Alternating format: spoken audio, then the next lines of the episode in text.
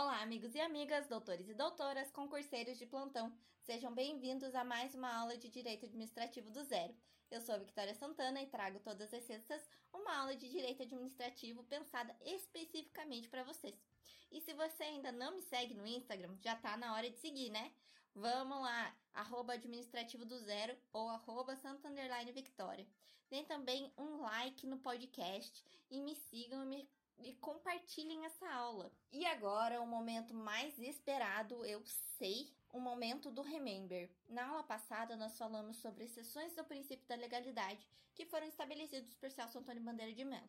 Mesmo não sendo um ponto exatamente pacífico pela doutrina, acaba que essas exceções se resumem em três institutos: as medidas provisórias, o estado de defesa e o estado de sítio. As medidas provisórias são medidas temporárias decretadas pelo presidente da República que devem ser aprovadas pelo Congresso Nacional em até 120 dias. Já o estado de defesa é um estado que o presidente decreta tendo ouvido o Conselho da República e o Conselho de Defesa Nacional. O estado de defesa pode durar até 60 dias e ocorre quando há alguma emergência dentro do território nacional, como por exemplo uma guerrilha separatista.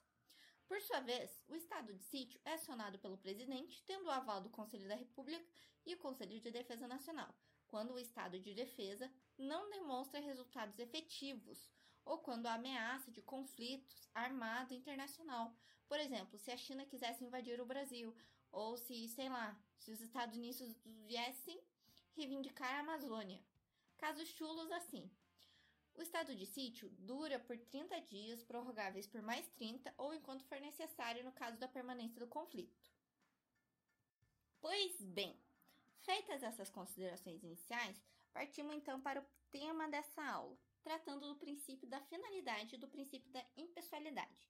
Isso porque ambos caminham em conjunto. Começaremos pela finalidade em Celso Antônio Bandeira de Melo, então passaremos para Maria Silva Zanella de Pietro. Vai falar sobre a finalidade, mas vai falar mais tarde sobre impessoalidade e relacionar as duas coisas. A finalidade não se confunde com interesse público. Não sei, mas essa foi a primeira coisa que eu pensei, já que vimos que o interesse público é o alvo ou a finalidade da existência estatal. No entanto, quando eu estudei esse tema, percebi que o que temos como princípio da finalidade não é o alcance do interesse público, mas sim o alcance de uma finalidade normativa. Ou seja, o princípio da finalidade quer dizer que a ação estatal positiva ou negativa deve atender, antes de tudo, ao objeto da lei, e a lei irá, por sua vez, traduzir o interesse público como finalidade. Então, seria como se houvesse uma ordem de, entre o interesse público atrazido, traduzido e normatizado pelas palavras da lei. E o princípio da finalidade irá dizer como essa lei deve ser lida para ser bem aplicada ou para que ela seja de fato funcional. Isso se demonstra mais evidentemente quando Celso Bandeira de Mello cita Magalhães Colasso dizendo: o espírito da lei, o fim da lei, forma com o seu texto um todo harmônico, indestrutível, e até o ponto que nunca poderemos estar seguros do alcance da norma, se não interpretarmos o texto da lei de acordo com o seu espírito. O princípio da finalidade tem para si, dessa forma, um desafio a todos: o alcance do espírito da lei dentro do seu contexto, e não a mera aplicação, como cita Eli Lopes Meirelles ao falar do princípio da legalidade. Lembram? Vou ler para vocês. Além de atender à legalidade, o ato do administrador público deve conformar-se com a moralidade e a finalidade administrativas para dar plena legitimidade à sua atuação. A administração legítima só é aquela que se reveste da legalidade e probidade administrativas, no sentido de que tanto atende às exigências da lei como se conforma com os preceitos da instituição pública. A administração, por isso, deve ser orientada pelos princípios do direito e da moral, para que ao legal se junte o honesto e o conveniente aos interesses sociais. Com isso em mente, é possível perceber que, para evitar um Estado positivista, legalista, a essência da norma não pode ser posta de lado. E é isso que se ressalta no princípio da finalidade. Tanto que Celso Antônio Bandeira de Mello continua dizendo que, em rigor, o princípio da finalidade não é uma decorrência do princípio da legalidade. É mais do que isso. É uma inerência dele.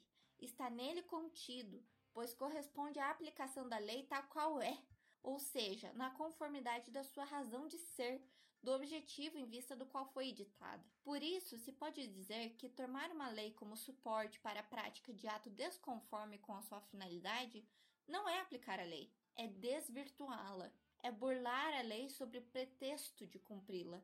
Daí porque os atos incursos no vício denominado desvio do poder ou desvio de finalidade são nulos.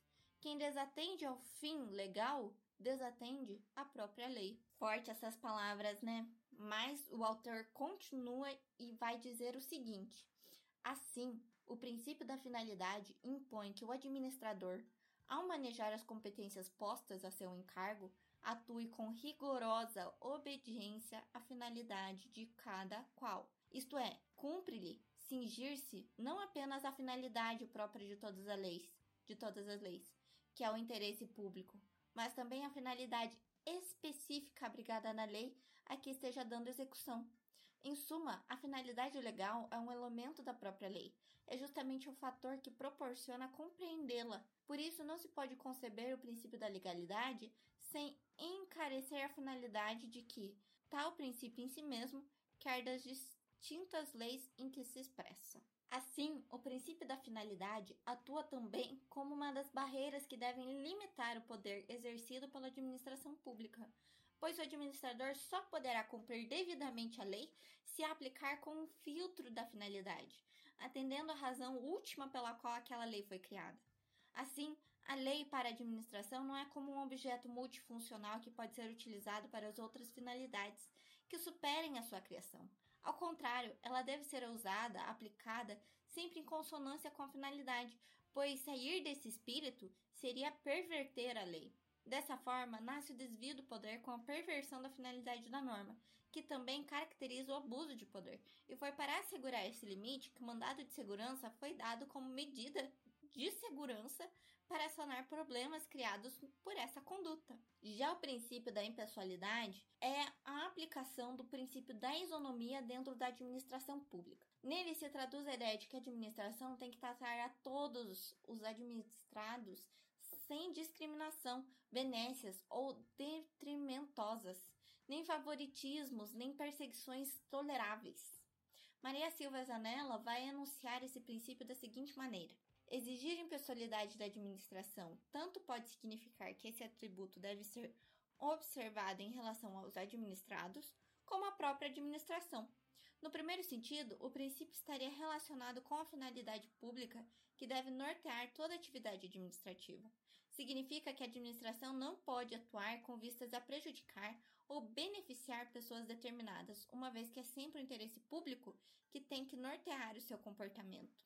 No segundo sentido, o princípio significa, segundo José Alfonso da Silva, baseado na lição de Gordilho, que os atos e provimentos administrativos são imputáveis não ao funcionário que os pratica, mas ao órgão ou entidade administrativa da administração pública, de sorte que ele é o autor institucional do ato. Ele é apenas o órgão que formalmente manifesta a vontade estatal. Então, o princípio da impessoalidade é uma via de mão dupla que funciona tanto para a isonomia da administração quanto dos indivíduos que são administrados.